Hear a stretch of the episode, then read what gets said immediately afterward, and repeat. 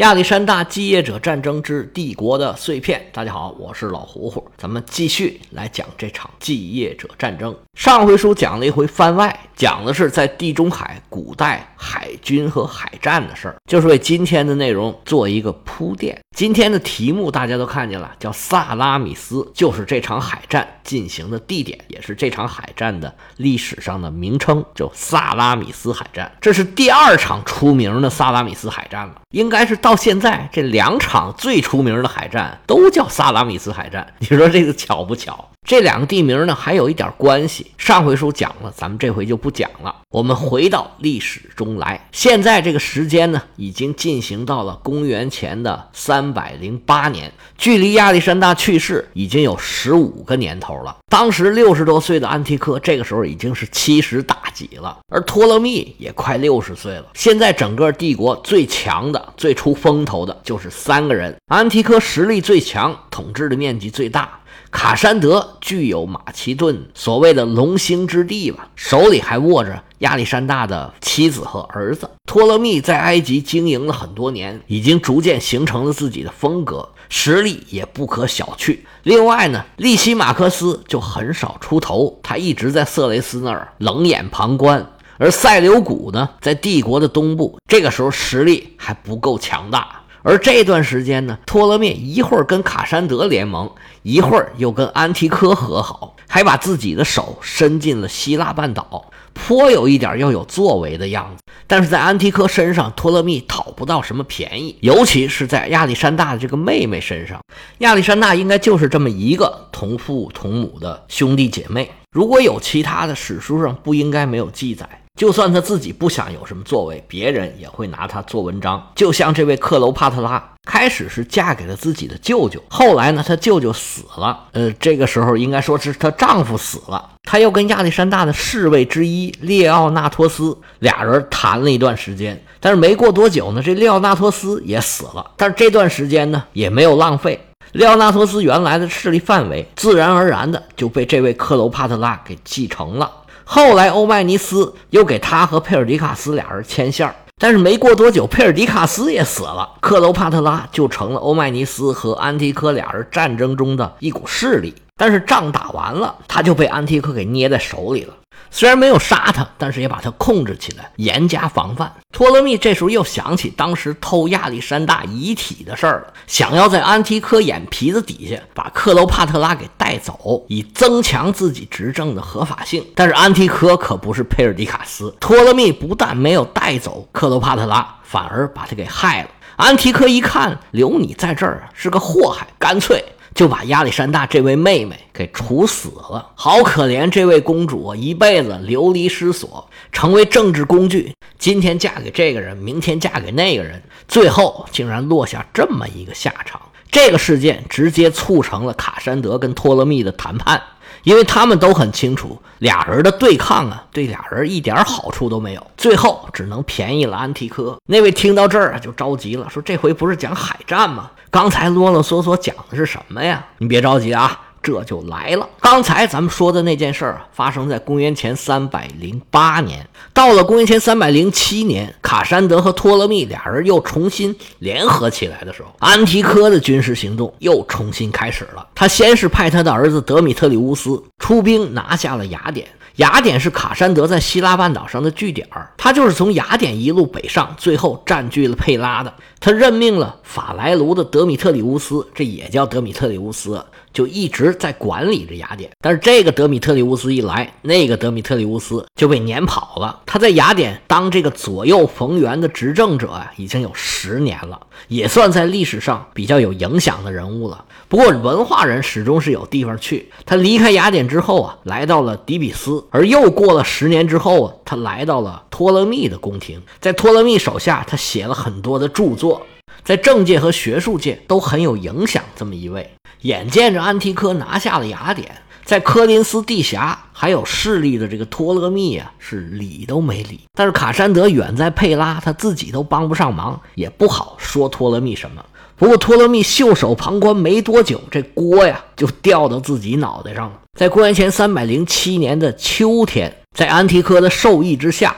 他的儿子德米特里乌斯率领舰队从比莱夫斯港出发，浩浩荡荡朝着托勒密的地盘塞浦路斯岛进军了。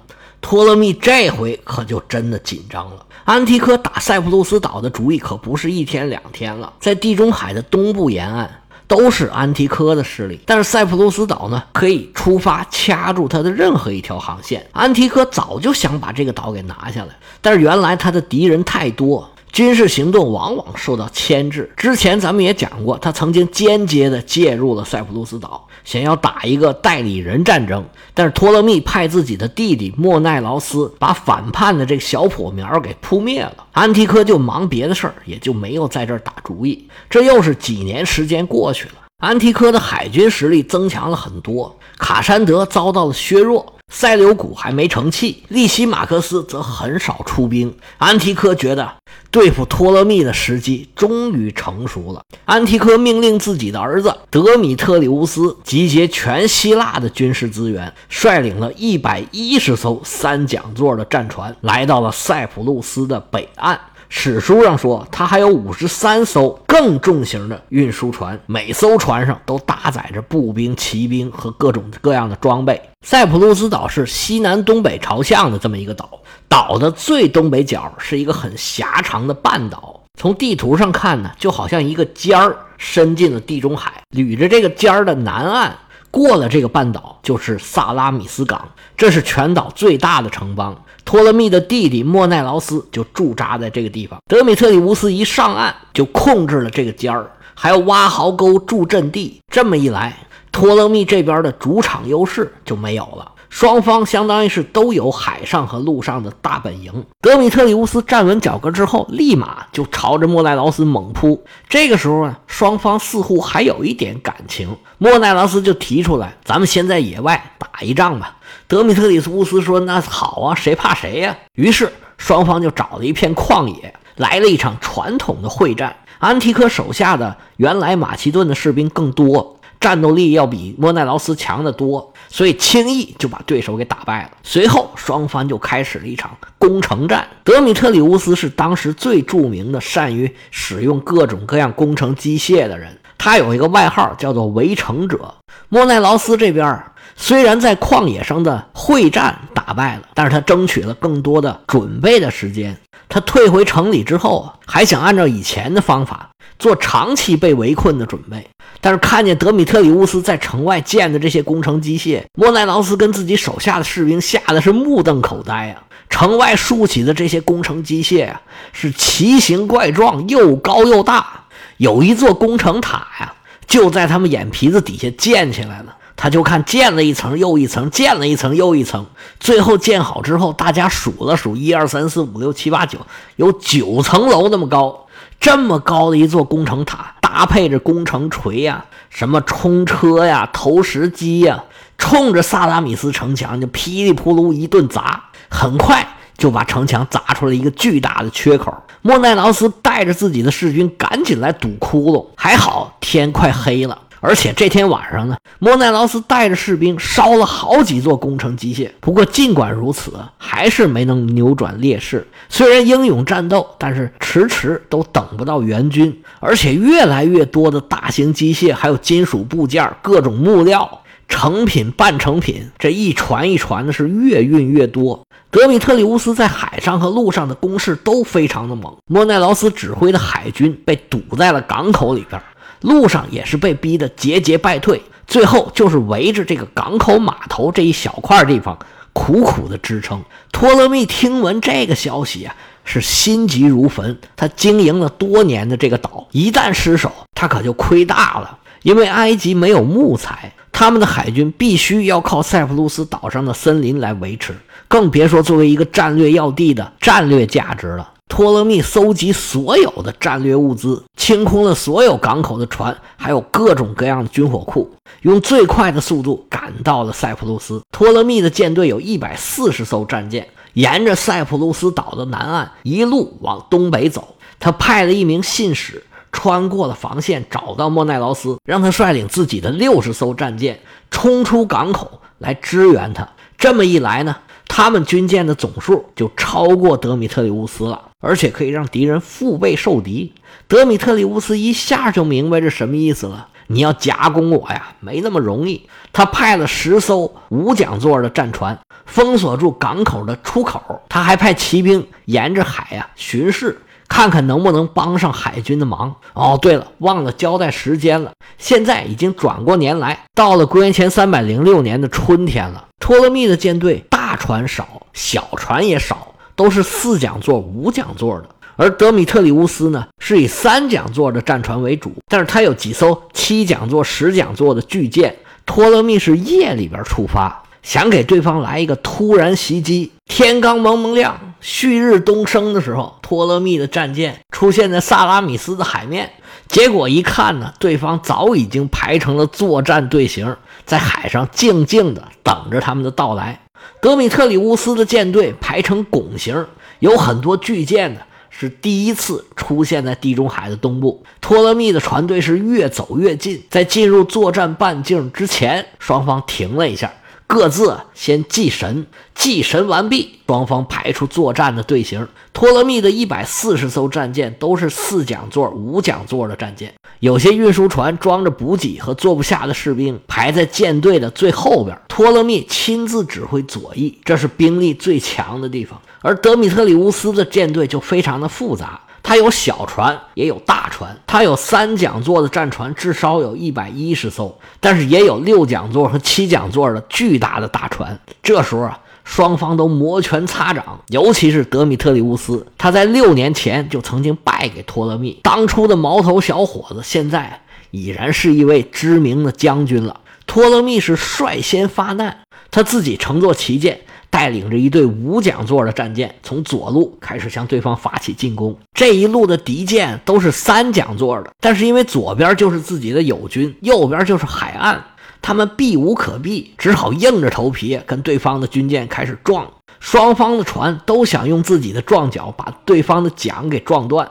双方有很多船都纠缠在一起，而托勒密他们左路的船明显比对方的船要大，越来越多托勒密的士兵跳到对方的船上，双方展开了肉搏。德米特里乌斯右路的这些船一看不对劲儿啊，就开始不停的撤退，托勒密的船就跟着对方穷追猛打，想要取得更大的战果，越追越远。托勒密发现有点不对劲儿啊，他准备重新组织船队，保持这一路的优势。但是回头再一看呢，整个战场的局势跟他左路的可不太一样。德米特里乌斯驾着船在另外一个左路，就是托勒密的右路往前推进。他的六桨座、七桨座的大船这时候就显出优势来了。冲在最前头的船呢，跟其他的船咯吱吱、咯吱吱这么一碰啊。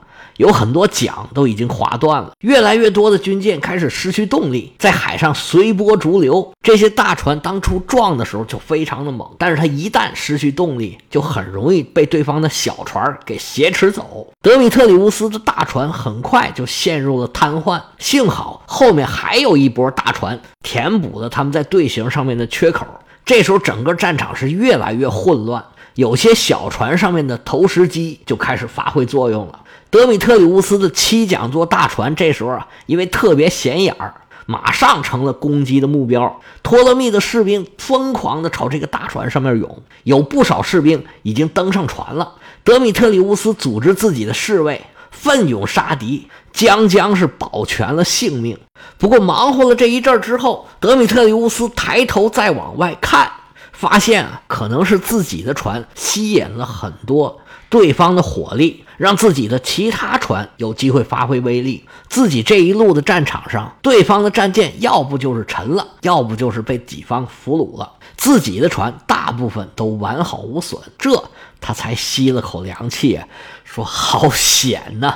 旁边的两路主帅都取得了优势，而中路好像没有那么激烈。德米特里乌斯这边啊，指挥中路的是他的小叔，就是安提柯的小弟弟。名叫马尔叙拉斯，他本是一个文人，是个历史学家。这回也在战场上指挥战斗了。中路是你来我往，双方都没分出胜负。结果德米特里乌斯清理了自己这一路的战场，舰队往中路一包抄，托勒密在中路的舰队就吓坏了，因为托勒密的舰队是从西南往东北出发。他的左路托勒密指挥着是靠着海岸这边的，而德米特里乌斯从右边往左边一包，托勒密的中路就有被逼上海岸的危险。中路舰队的意志是瞬间瓦解，跑的跑，投降的投降。托勒密自己指挥的左路还有不少军舰，但是看到大势已去，只好收拾残兵，黯然退场。其实，在这场战斗进行的同时，旁边的萨拉米斯港的海湾里头也进行着一场战斗。之前咱们曾经讲过。托勒密派人给自己的兄弟莫奈劳斯送了一封信，说咱们内外夹攻，让德米特里乌斯是腹背受敌。德米特里乌斯知道之后，派了十艘无桨座的战船堵在港口的出口。莫奈劳斯有六十艘战船，对方虽然只有十艘，但是堵在那个港口狭小的出口那里顽强奋战。虽然最后莫奈劳斯还是冲了出来。但是整场仗已经打完了，他只好带着愿意跟他走的这些残兵回到亚历山大，跟他哥哥去碰头去了。而联盟的军队呀，全部都被安提克给收编了。这场海战的大败，对托勒密来说无疑是一场灾难。他动用了几乎全部的军事资源，最后换来的就是一败涂地。他带着一百四十艘战船回去的时候，没剩几艘了。有人说有二十艘，有的人说只有八艘。而他的运输船几乎全部都被缴获了，有一艘船甚至装满了家具啊、金银财宝，还有情妇，也都落到了德米特里乌斯的手里边。这次失败对特勒密的打击更是在心理层面的。本来他就是蜘蛛王，窝在那个黑暗的角落里面不愿意出来，这么一来他就更加谨慎了。而对德米特里乌斯来说呀，这场胜利终于让他扬眉吐气了。什么叫做打了一个翻身仗？哎，你参照德米特里乌斯现在这时候的感觉，这就叫完美复仇。吃了我的吐出来，拿了我的还回来，我还要再痛痛快快打你一顿。而这场海战之所以要这么细讲呢，也是因为它跟以前的海战有很大的区别。之前的海战呢，主力的战舰都是三桨座的战舰。一个是依靠船的性能，还有依靠船员的驾驶技术。那个时候的战斗策略呢，是打破对方的阵型，依靠技术啊进行穿插，把对方包围了啊，这就算赢了。而到了这次萨拉米斯海战的时候，船是越做越大，船上装的东西、装的人是越来越多，更多的兵种参与了海战。而在海战中起着决定性的因素就是大船，大船可以载更多的士兵，这肉搏战呢就有一更大的优势。而且船如果高的话，所谓上打下不费蜡，打起仗来就很方便。如果说以前的海战叫做以巧破千金的话，那这个时候的海战就是一力降十会，就是凭借蛮力取胜，谁船大，谁人多，谁就能赢。而这场仗对安提柯来说，是他离统一帝国最近的一次。他等这个机会等了五年了，那个时候安提柯就已经做好了统一的准备了。如果不是开始儿子被托勒密给打败，到后来他又去剿灭纳巴泰然，很不顺利。后来又有塞琉古出来捣乱。